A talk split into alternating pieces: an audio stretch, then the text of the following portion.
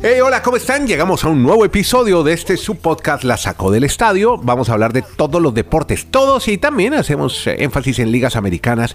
Estamos con Kenny Garay reportándose desde Bristol, Connecticut. Dani Marulanda está en el Retiro, Colombia.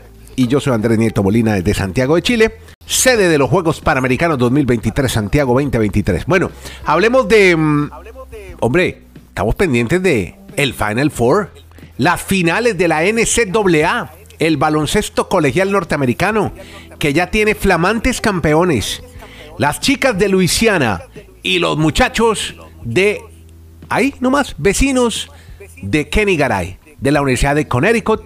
No sé si felicitarlo o no a Kenny, pero no sé, como él todavía no, no, tiene, lleva 16 años en Connecticut, pero no, todavía no se identifica mucho con esa tierra. En todo caso, lo felicito, Garay. Volvieron a ganar los de Yukon el título nacional de la NCAA. ¿Cómo está, hombre, Kenny? ¿Cómo le va, don Andrés? Eh, le cuento que sí. Primero que todo, felicitarme no. ¿Por qué no? Pero sí estoy, con- sí estoy contento y, y le digo por qué. Es que usted es de Miami. Yo, sí, o sea, yo- y estoy de acuerdo con Marulanda en una cosa. Me acordé de Marulanda. Ajá. Eh, ayer, para mí la final fue la semifinal entre Miami y Yukon. Y yo quería que ganaran los huracanes de Miami o que llegaran a la final. No se dio. Sí. Dicho esto, ayer en casa, Andrés, pizza, fiesta, abrazos, alegría. eh, y me alegra por mis hijos, no son 16, son 19, Andy. Ah, ya, tú y todo eso, qué cantidad. Ya vamos a entrar al, al 20. 20. Y ganó bien Yukon. Eh, hombre, es definitivamente una gran tarea. Ganó todos esos partidos, todos los partidos del torneo por dobles dígitos. 76 a 59.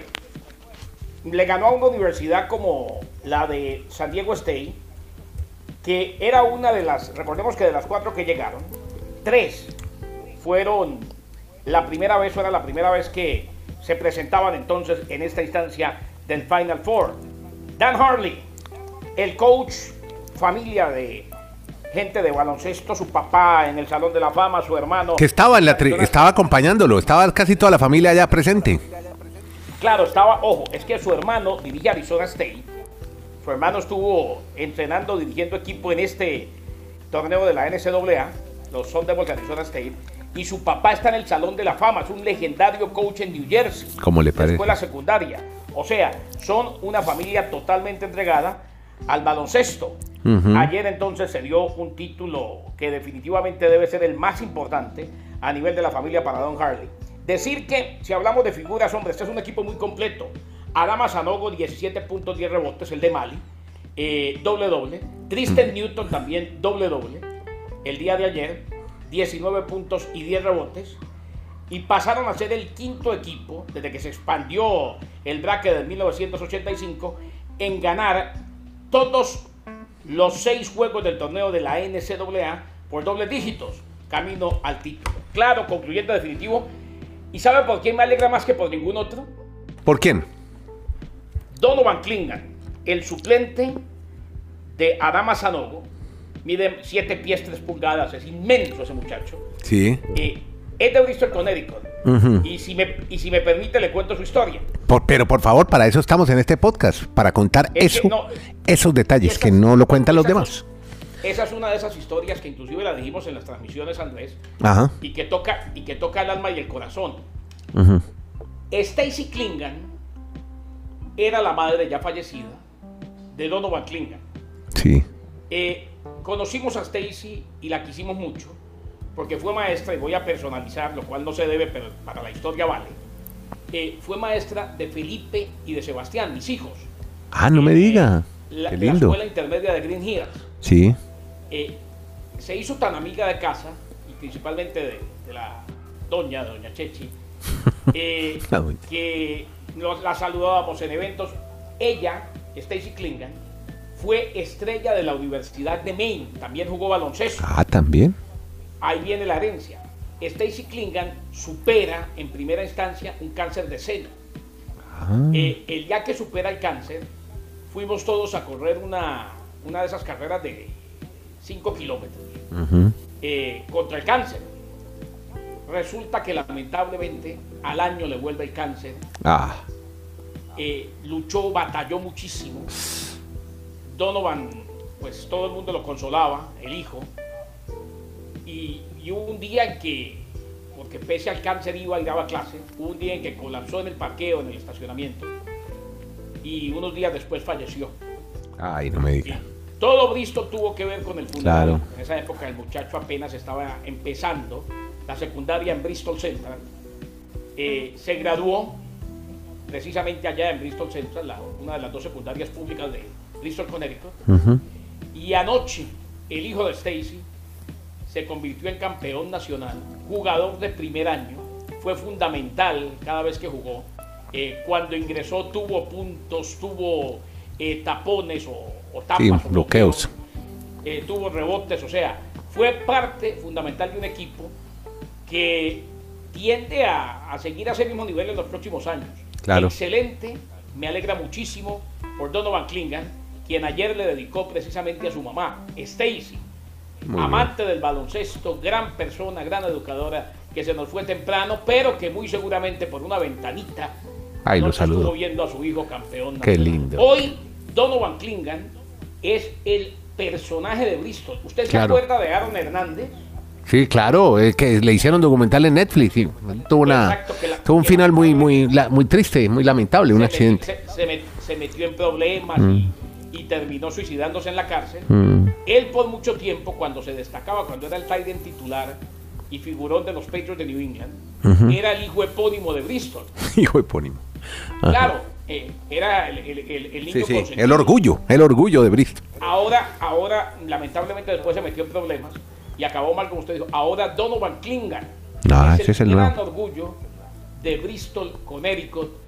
Y la gente tenía ayer en Bristol camisetas que decían Donovan, te queremos. Ay, qué bonito, hombre. Bueno, oiga, qué buena historia. Lo cuenta un ciudadano de, de Bristol. Muy bien. Este es el podcast La Sacó del Estadio con Kenny Garay y Dani Marulanda. Presenta Andrés Nieto Molina. Bueno, y por el lado de las chicas, que esto pasó el domingo, bueno, saludar a las mujeres basquetbolistas universitarias, colegiales de la universitarias, colegiales de Louisiana State, que ganaron el título. Y Dani Marulanda tiene la historia de las mujeres en la NCAA. Hola Dani, ¿cómo le va, hombre? ¿Qué tal Andrés? Abrazos para todos. Para Kenneth, pues es la primera vez que LSU gana el título, entonces obviamente pues se imaginarán la felicidad de este programa, porque ellos han tenido cierta tradición en el fútbol americano, que han ganado títulos, pero nunca lo habían hecho en el básquetbol femenino. Claro. Con algunas figuras como Angel Reese, que tiene una situación curiosa. No solo ella, sino que alguien de su familia, se llama Jordan Hawkins, mm. de Yukon, son primos. Ah, los primos campeones. O sea, uno con los varones en Yukon y ella con LSU pues se coronaron campeones del baloncesto colegial de los Estados Unidos. Pero esa chica Reese se volvió muy viral, más que incluso por su forma de juego, por la final que tuvo con Kathleen, la gran jugadora que tuvo ese torneo, la que nos reseñó tanto Garay de Iowa, que ha sido catalogada la mejor jugadora de todo el torneo, por unos gestos que le hizo, con la boca, con las manos, y entonces... ¿Ah, pues de esos gestos normales cuando hay rivalidad. Y el, Kathleen lo, asumió con mucha madurez. Pues se le nota que va directo a la WNBA, que va a ser una superestrella. Pues no le prestó atención. Es como una de las cosas que uno dice que se quedan simplemente en el de juego. Mm. Mientras que la otra, exacto, mientras que la otra chica, pues Angel, que fue la que hizo los gestos, ella se le nota, o ella incluso hasta lo, manifestó en sus redes sociales, no, es que yo, yo soy un sophomore, o soy una sophomore, o sea, soy en mi segundo año de universidad, como quien dice, pues obviamente está más novata y, y temas de la juventud que a veces pues tienen unos gestos que no son los más adecuados. Pero bueno, dicho esto también de las mujeres, Andrés, venga, algunos detalles de los hombres, que Garay nos reseñó muchas historias. Sí, señor. Yukon sí fue la gran favorita en el Final Four, en eso, en eso coincidimos la mayoría, pero es que a Yukon también se le abrió el camino. O sea, Yukon realmente llega al Final Four sin enfrentar al número uno, al número dos de, de las conferencias. Camino y por eso favorito. Sí, porque desde el año 97, o sea, nos tenemos que remontar ya al siglo pasado, hace 26 años que no ganaba una universidad que no estuviese sembrada entre las tres primeras de los grupos. O sea, Yukon ganó número 4. ¿Ustedes se acuerdan cuando arrancó el March Madness que les decía, nunca un número 5 ha sido campeón? Y esta vez San Diego era número 5, Miami número 5, pues se sigue dando esa, digamos, maldición de que el número 5 nunca ha podido ser campeón de un March Madness, le tocó a Yukon. Y de las reseñas que también se vieron en, el Maderamen o en, estos coliseos donde se jugó la final, es ver ya estrellas que ha tenido la NBA que siguen involucradas con, estos, con estas universidades. ¿Como quiénes? Me sorprendió, ver me sorprendió ver en esa final a Kemba Walker, que había sido un ilustre estudiante de Yukon, ah, ahí apoyando a toda la, gente de esa universidad. Y en el otro no lo vi, pero sí estuvo muy atento en redes sociales a postear cosas de los San Diego Aztecs son los Aztecas de San Diego. Aztecas. Kawhi, Leo, Kawhi, Leonard, el jugador de los Clippers. Hizo ese es programa, de esa, ¿no? fue parte del programa. Salió de esa universidad, mm. salió de esa universidad. Entonces, pero todos sus jugadores que uno dice, no, pues no le prestan mucha atención, hay que estar pendiente a futuro porque muchos de estos chicos, pues obviamente somos los que vamos a ver a futuro en la NBA. Óigame, y me llamó la atención y Kenny nos va a contar qué hacía Bill Murray, el famoso actor de Hollywood metido en estos juegos en Houston, Kenny. Uno de sus hijos es asistente de Dan Harley, Andrés, en la Universidad de Connecticut. O sea, uno de los hijos de Bill Murray es hoy campeón nacional de la Universidad de Connecticut, lo cual, pues, hombre, llena de orgullo al papá. Lamentablemente mucha gente al principio pensaba que era simplemente por afición al baloncesto, no. Luke Murray se llama, ah, el hijo, segunda temporada como asistente de coach de Dan Harley, se unió al staff de Harley, se unió al cuerpo técnico en el 2021 y ahora es campeón nacional, señor Nieto. Ah, el hijo de Dan Bill Murray, que bueno, es un actor reconocido, pero usted me decía, ¿qué? fue, fue Ghostbusters. Que exactamente, los cazafantasmas, ¿no? Exactamente. Y estuvo, de pronto Dani vio los Tenenbaums, los reales Tenenbaums, por ahí en 2001 y Groundhog Day, ¿no? Grandes películas, un actorazo. Ah, Perdidos en Tokio también tiene uno, Lost in Translation. Una película muy buena dirigida por Sofía Coppola. Le recomiendo Bill Murray, tremendo actor, 72 años tiene. Bueno, ahí tiene. Ay, por eso veíamos tanto. Con una boina, ¿no? Muy elegante. Usted le destacó mucho la boina en sus transmisiones. ¿Le gustó la boina? ¿Se pondría una de esas, Kenny? Yo sí me pondría una boina, pero tenía un, diseño. A ver, el diseño era normal de boina, pero tenía como un, un parche interesantísimo. Lo que ah. pasa es que lo que pasa es que yo tengo una bendición. Y es que según la genética de mi familia tendré pelo hasta que tenga por ahí 105 años. sí, usted tiene mucho pelo, hermano. Qué envidia. El señor Murray ya está totalmente desentejado. Sí. sí. Tiene más entradas que el aeropuerto de Chicago. Andrés, ahora que usted que ha entrado como con la sección de adelante con la moda, con todos estos temas de las boinas. Que no me vaya a meter en problemas como, como, como Andra Guerrero con Andrés Maroco que le hizo el comentario, porque era un chiste de generaciones, de generacional. Andrea no sabía que adelante la moda era una sección de moda que hacía Gloria Valencia de Castaño, pensó que era un chiste relacionado con el feminismo y que solo las mujeres pueden hablar de moda, no lo entendió y se armó un bololó ahí gigantesco. El pobre Maroco salió crucificado, como siempre, cada vez que opina en redes sociales. Pero bueno, en fin, cuénteme ahora sí. Bueno, pero, pero no vamos aquí con un bololó, pero sí eh, lo que ha impactado los atuendos que utilizó la entrenadora de, de, LSU, la campeona. Que tenía, ¿cómo era la pinta, las pintas, los looks? Iba a, esos, iba a esos partidos como si fuese a presentarse en una premiación de los Oscars ah, de, muy elegante. de los Laureos. O sea, qué elegancia la de esa señora. Que, pues sí, porque normalmente uno ve que los universitarios van de, sudadera. decimos por acá, de bombacho, sudaderas, de mm. ropa deportiva. Exacto. Pero esa señora iba con traje de luces y desde la banca se veía con todas esas lentejuelas brillantes. O sea, muy elegante la señora para ahora que estamos en esta sección un poco más light, pero obviamente sin olvidar nuestro pues maravilloso deporte. Pues muchas gracias por, por, ponerme a hablar de moda. Sí, señor eh, Kenny. Hay que recordar que, eh, simplemente para registrar el nombre, ella se llama Kimberly Dwayne Mulkey. Kim Mulkey. ¿Y usted, ¿Y usted sabe por qué le gusta vestirse también? ¿Le gusta la moda o qué? ¿Cómo es? Siempre fue así, ¿eh? ¿eh? no sé por qué, pero siempre fue de... ella, ella tuvo inclusive problemas con las feministas. Porque alguna vez dijo, se metió en problemas, ahora que hablamos de, problemas de comentario, porque opinar es muy complicado por estos días, pero yo admiro a la gente que opina sin miedo. Eh, ella dijo algún día, no, es que las mujeres debemos vestirnos como damas. Eso dijo ella. Ya. Kimberly Dwayne Mulkey. Y le mm. cayó medio mundo encima. Mm. Hablemos de los Phillies de Filadelfia, Dani, con de MLB y los Rays de Tampa. Empezaron dispares los dos equipos. Comienzo dispar en su historial, el equipo de Filadelfia y el equipo de Tampa. Sí, de polo a polo. Arranquemos con los que arrancaron con muy mala racha, los Phillies de Filadelfia. Es el primer equipo en la historia de grandes ligas que llegando a la Serie Mundial en un año, al siguiente tiene la peor cantidad de, carreras recibidas. Le han anotado 37 carreras en cuatro juegos y obviamente no ha ganado ningún juego. Ah. O sea, son muchos los equipos que han arrancado 0-4, pero la particularidad es que los Phillies de esos equipos que llegaron a la Serie Mundial y al año entrante arrancaron 0-4, pues fue el que más carreras le han anotado. Por eso, yo no sé si habrá, no, no creo que vayan a aprender las alarmas. Los Phillies incluso tuvieron también muy mala racha en algún momento de la temporada anterior y luego lograron meterse a la postemporada y pues obviamente llegar a la Serie Mundial. En cambio, los Reyes, que si le parece hablamos del otro equipo, claro, pero por donde está Harold Ramírez el colombiano, es la primera vez en su historia que arrancan una temporada 4 y 0, o sea, han ganado sus primeros cuatro juegos, es un equipo que siempre no nos cansamos de decirlo.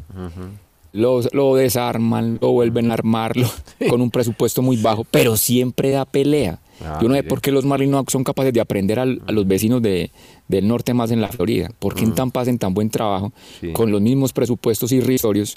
En cambio, los de los de abajo del sur de la Florida no le pegan a media. Pero Andrés, yo creo que lo más interesante para destacar hoy del béisbol es ya ver todas estas estadísticas, o al menos dos, las que nos vamos a enfocar. Las de, se ahora que las dijimos el primer día, digamos lo del fin de semana. Una de ellas es el robo de bases, pero a mí la que más me impacta es la duración de los juegos. ¿Por cuál ah. de las dos nos vamos no, primero? estamos con los tiempos, promedios de duración de juegos, que esa me gusta. Bueno, los primeros 50 juegos de la temporada del 2022, el promedio fue 3 horas 8 minutos, mm. casi 3 horas 9 minutos para ser exactos. Ya. Los primeros 50 juegos que tuvo esta temporada del 2023, el promedio de duración de los juegos es de 2 horas 38. O sea, se ha bajado media hora de juego. Eso es fenomenal, creo que para muchos ese promedio. Y el otro detalle de las bases robadas, en la temporada anterior a la altura de 50 juegos se habían robado 24 bases. Sí. Este año se han robado 79. ¿Qué es esto? 79. Se, cuadriplicaron casi. Se Qué pues, barbaridad. Y lo más importante de destacar de esas bases robadas, obviamente pues porque se han agrandado las bases, es el promedio de efectividad. El año pasado el 67% de la gente que intentaba robarse la base de los peloteros lo lograba. 67. Este año el 83% lo han logrado. Porque obviamente usted da un salto y llega más rápido a la base en el sentido de que es un poco más grande. Entonces, esas modificaciones sí se están viendo ya en solo un primer fin de semana de que sí hay muchos cambios a futuro para el béisbol de grandes ligas. Bueno, eh, hablemos ahora con Kenny de Anthony Rendón, jugador de Los Angels. Ah, a propósito de Los Angels, el que está jugando muy bien es Gio Urchela. Le sirvió la preparación en el Clásico Mundial, que no bateaba nada, ahora sí batea, ahora defiende. Mire, le sirvió como entrenamiento a Urchela y, está jugando muy bien. Pero un compañero de él tiene problemas. Anthony Rendón, ¿por qué, hombre, Kenny? Hombre, Andrés, eh, a ver, no solamente problemas, sino que hay que decirle que con la afición uno no se puede meter. No, pero por Dios, el que es el que paga el ticket, es el que paga la boleta. No sé cómo se va a pelear con un ah, aficionado. es el que paga la boleta. Ahora, también decir que desde que Dani Marulanda le destacó el diseño de sonrisa, las cosas han cambiado. Muy bien. Sí, así es, el diseño de sonrisa. Eh, Anthony Rendón eh, dijo que dejará de lado su apelación, que no va a apelar, después de que la suspensión fue reducida a cuatro juegos por grandes ligas. Rendón habló ayer, antes de que se abriera la serie, eh, en Seattle y dijo que el béisbol había acordado reducir su suspensión de 5 a 4 partidos. Recordemos, este fue el caso donde Rendón tomó a un fanático de la camiseta a través del barandal de las tribunas después de la derrota del jueves en la noche 2 a 1 en Oakland.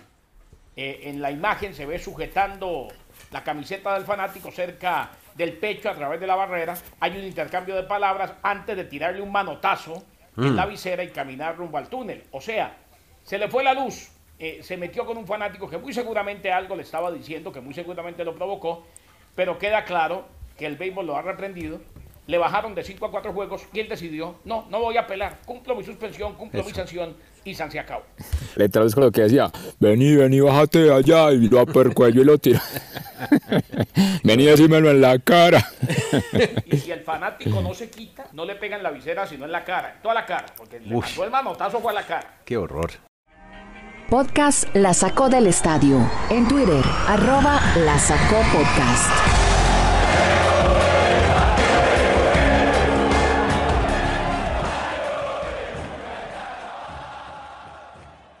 ya se viene el Master de Augusta. Ya tenemos fin de semana a puro golf.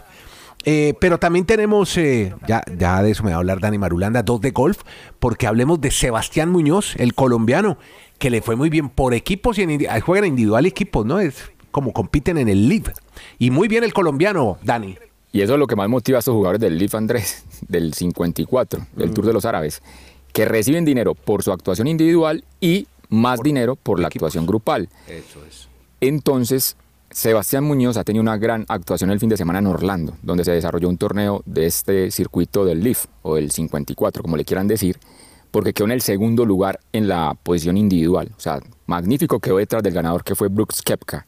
Pero en equipos fueron los ganadores. Él hace grupo con Puy, el español, y con los chilenos, recordamos Mito Pereira, y con Joaquín Niman. Fueron los ganadores por grupos, así que mucho más billete para la cuenta bancaria de Sebastián Muñoz. Qué bueno, hombre. Y ahora eso. muchos de esos del Leaf se van para, ya están en el Master, ya están todos reunidos en el Master con Don Tiger Woods. ¿Qué- ¿Quiénes están, eh, que recuerde usted, ahí de primera mano?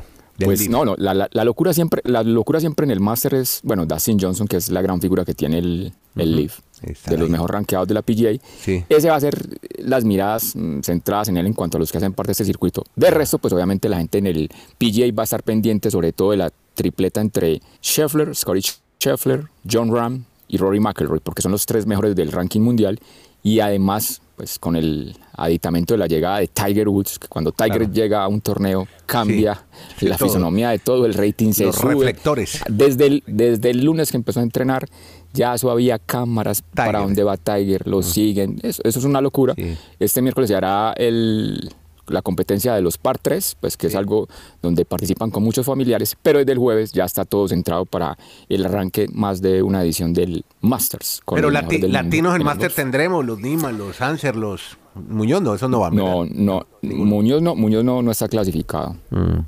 Pero No, Juaco los- los otros sí, sí, claro, claro. Niman sí, Claro, ellos sí, ellos sí tienen opción, claro, sí, ellos sí tienen opción. porque ganaron torneo las- PGA, ¿verdad? El año pasado. Dependiendo de la, de la, ¿Cuál de la fase de la clasificación. Ah. Tienen un ranking especial los del, ah, los del máster para aceptarlos. Muy bien. Bueno, muchachos, llegamos al cierre. Muchas gracias a todos por eh, acompañarnos, darle play a este podcast desde su plataforma digital favorita, en su móvil, en su celular, su tableta, su computador. Gracias. No saben lo felices que nos hacen saber que nos escuchan y que le pueden poner un circulito, una escucha para que vayamos ganando cada vez más y más seguidores. Gracias a todos en estos ya casi cuatro años haciendo este podcast con mis queridos amigos Kenny Garay, que está en Bristol, Connecticut, la ciudad de los campeones de la NCAA. Mucha cele- Cuidado con la celebración, Kenny, ¿no? Cuidado con el carro bomberos. Así que tenga cuidado ahí en... Hoy, hoy, hoy en Bristol se celebran dos cosas. Sí. Una, que Donovan Klingan y Yukon se coronaron campeones nacionales. Y la otra, en el mismo camión de bomberos pusimos felices 90 años al ídolo del Atlético Bucaramanga, José Américo Montaner. Oiga, ¿y cómo, cómo vio el nombramiento de Alexis Márquez de DT? Dice que ese muchacho es muy bueno. Marulanda fue uno de los que me dijo que es interesantísimo. Ojalá le vaya bien porque en algún, en algún momento el equipo jugó bien. Lo que pasa es que esto es una quemazón muy grande. Y ser técnico y en un equipo como el Bucaramanga, ay, ay, ay, válgame Dios. Gracias a Dani Marulanda, hombre, en el Retiro, Colombia. Y mm, vas a ir a Copa Libertadores, Dani. Ya estamos, está- el micrófono la sacó el estadio, está listo ya en Copa. Dios, bueno, Dios bien. mediante ya tenemos la acreditación acá gracias al Deportivo Independiente Medellín. Bueno, muy bien. Gracias a todos por estar en este podcast. ¿Cómo se llama, don Carlos? Este es el podcast La Sacó del Estadio. Eso, gracias.